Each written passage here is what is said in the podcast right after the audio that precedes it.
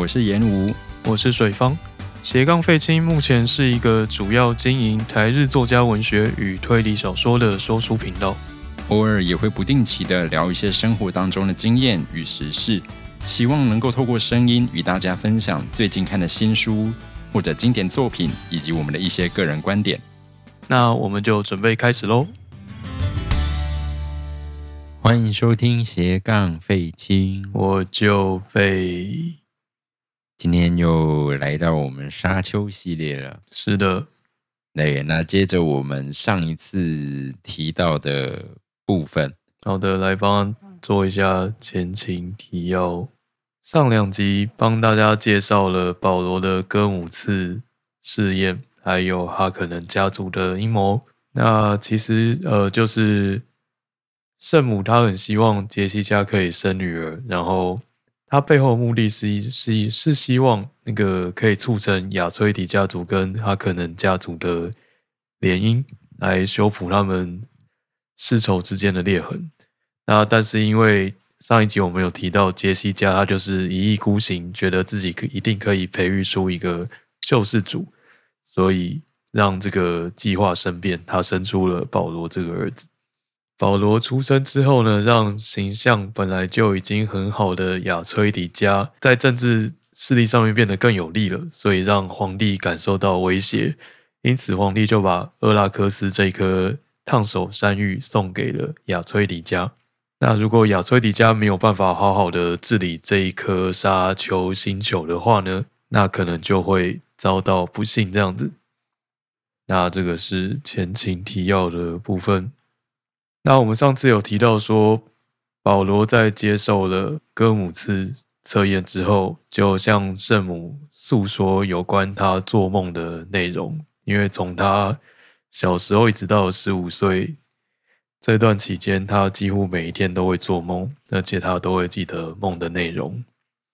梦的内容大概有些什么呢？我们这边引用一下书里面的内容。他说他做了一个有关于洞穴的梦，还有水。那在那边还有一个女孩，那个女孩很瘦，而且有一双大眼睛。她的眼睛全部都是蓝色的，没有一点眼白。他在梦里跟女孩说话，告诉她说圣母来到卡勒丹的事情。那他之前也曾经梦过那个女孩。他们在岩石里面有一个很小的藏身处，那边天虽然快黑了，但还是很热。从岩石缝中可以看到连绵不绝的沙丘。他们两个在那边等待跟一些人会合。他虽然很害怕，但是却拼命的掩饰。然后那个女生就跟保罗说：“说说你家乡的水吧，乌苏尔。”然后他在梦里面似乎是被叫做乌苏尔这个名字。然后这个是有关他的梦的内容，那就跟电影里面演的一样，不过电影里面强调了非常多次这样子。OK，所以说在得知了这个梦境之后，那我们的圣母其实就呃，因为是这个时刻其实是准备要出发去到沙丘的前戏，是的。然后所以说圣母她就对我们的男主角提出了一些。谏言，嗯，没错，对。那我们接下来讲的还不只是圣母的谏言，就是各路人嘛，对，对，主角都提出了一些谏言。是的，就是保罗的好朋友们都对他提出了到沙丘行之后他应该怎么做的谏言，因为他毕竟才十五岁而已。虽然我说我觉得蛮莫名的，就是这些人明明几乎都跟着也要去沙丘。然后每个人都给了一点谏言，讲了一副好像只有保罗自己一个人要去一样。是没错的。OK，我觉得可以视为就是你第一次呃要参加某个重要活动，那有很多前辈会陪你一起去，那他们还是会给你一点谏言 啊，大概这个意思吧。好，那我们就先来看看圣母给的谏言是什么呢？好，那圣母给了保罗三个谏言。第一点是，他告诉他。懂得服从，你就会懂得统治。圣母觉得保罗应该要学会统治之术。那一个统治者应该要学会什么呢？他应该要学会去说服对方，而不是强制对方做某件事情。那他用柳树来举例，这样子，他说柳树应该要顺着风去摆动，才能枝叶繁茂，长成一片茂密的柳树林。最后，这片柳树林就可以挡下狂风，这样子。他说这是柳树的使命，是一个很神秘的隐喻。那第二点也是我们上一集有提到的，就是女修会有可能有办法救保罗，但是保罗他爸爸已经没有救了。那圣母说，雷托公爵将会失去他的母星卡勒丹，也会失去厄拉克斯沙丘星。那这也是这也算是某一种预言吧。那最后一点就是，他希望保罗一定要把魅音练好，如果他想要保住自己的小命的话。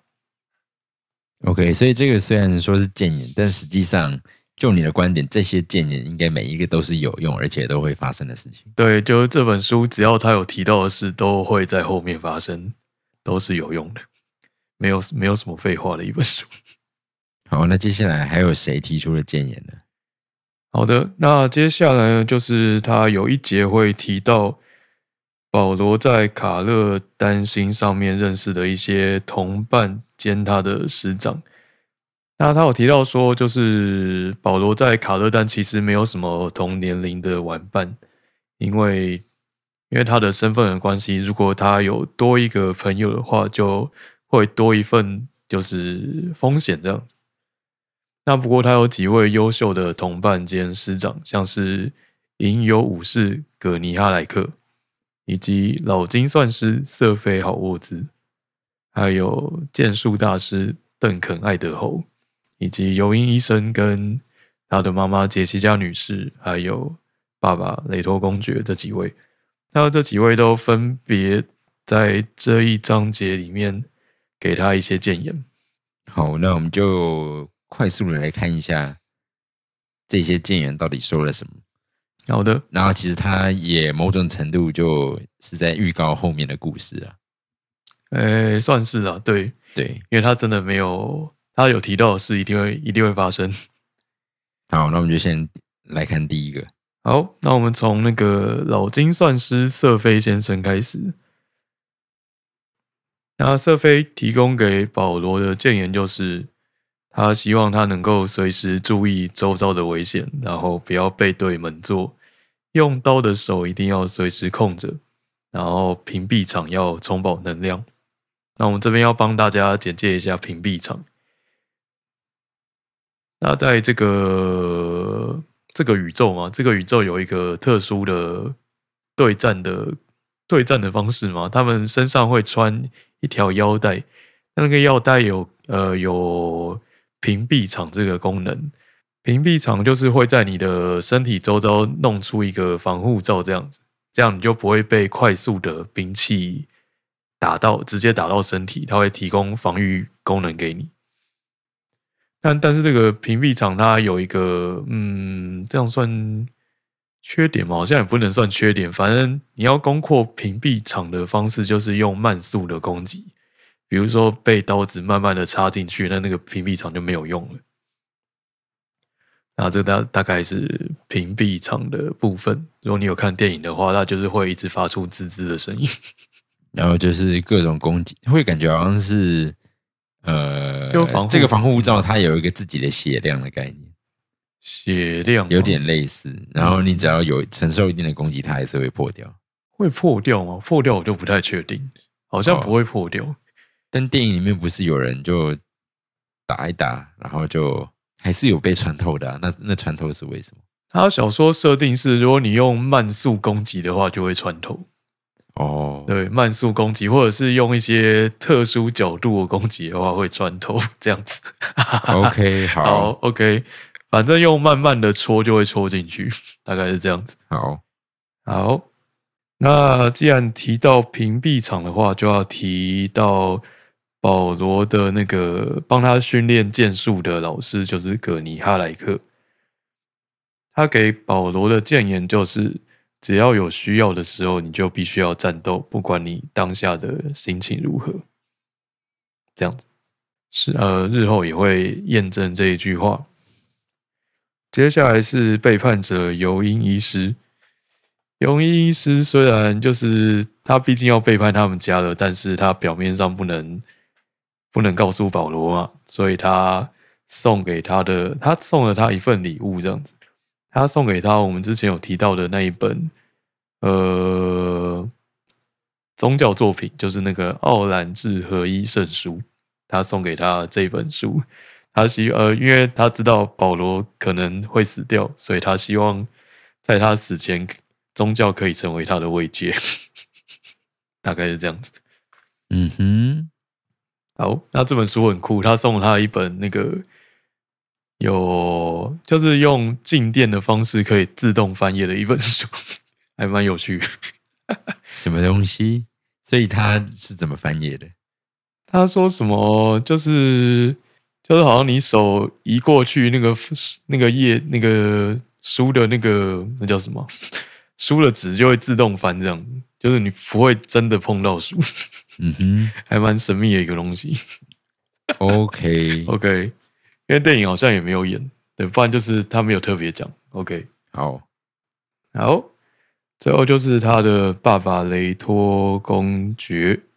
雷托公爵就是首先帮那个保罗分析了一下香料背后的那个政治操作，那也提到说他到了那个。厄拉克斯上之后呢，他需要创造出一支可以跟皇帝的军队对抗的萨杜卡军队。那他就是先派了那一位叫邓肯的人，先去跟当地的原住民，就是佛瑞曼人接洽，希望能够打造出这样的军队。这样子，那他给儿子的谏言就是，他希望他的儿子可以永远不用杀人，但是如果一定要杀人的话，用什么方法都可以，不管是用刀尖或刀刃都无所谓。那他希望自己儿子可以成为一个令人畏惧的精算师公爵。好，虽然听起来主角到后来远远不只有这样子而已。啊，对，主角远远超过爸爸的期待。OK，好，那么就在各方人马给保罗的建议之之下呢？他终于要前往沙丘星了。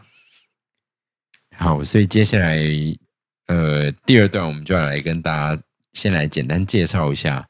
首先就是关于沙丘星的一些基本特色，是的。然后以及在上面有一只有点像是原住民的一个存在，叫做福瑞曼人。对。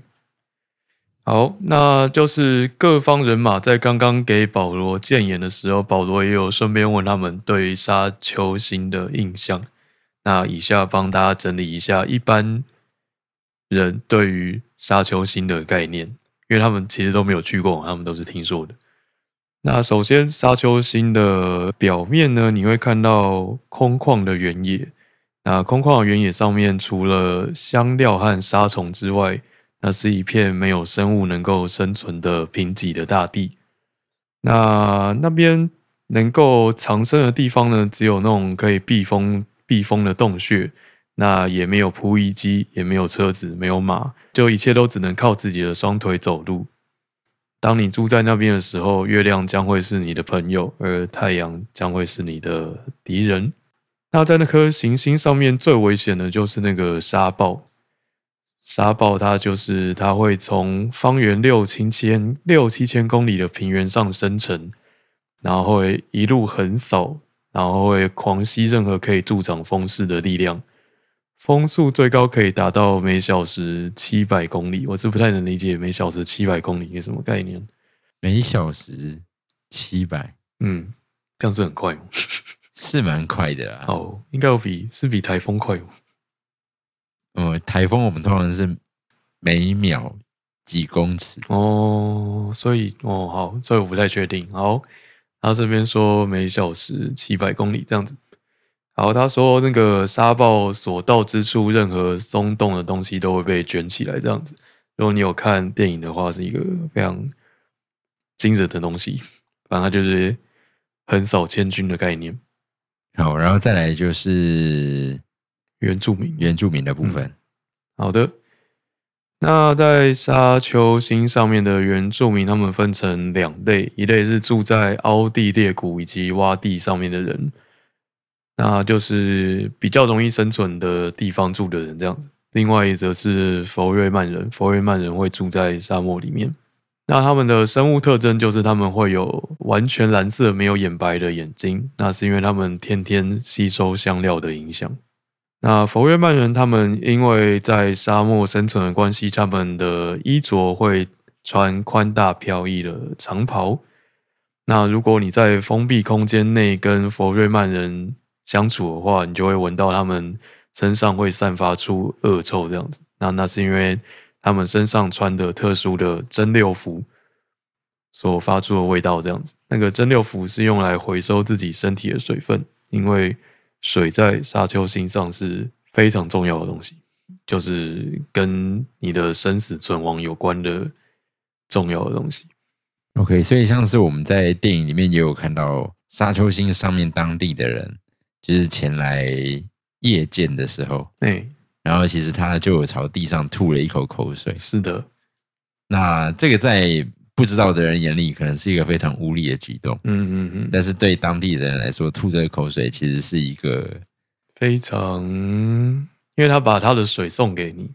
对，所以他其实是一个友善的，是一个友善的交换活动。是是，虽然我不知道原因，他原因应该就是这样子。对。因为水对他们来说真的很重要。如果他浪费了那一口口水给你，表示他算是敬重你吧。嗯嗯，我是要跟你友善的表现。所以今天到这边呢，我们大致上就介绍了。呃，首先保罗在出发之前，大家给他了一些忠告，建议送他一些礼物，这样子。对，然后接下来就是我们准备来到沙丘星，然后我们我们对沙丘星上面的一些基础认知，对一些目前我们已经知道的事情这样子。那下一集呢，我们就要在这样的基础认知之上呢，再透露一点，就是关于呃女修会那边有一个神秘的组织，他们有一些前置作业以及。保罗到达沙丘星之后遇到的第一个埋伏，可以叫埋伏吧？OK，所以这一集我们大家就先介绍到这边。是的，感谢大家收听，那我们就下次见，下次见，拜拜，拜拜。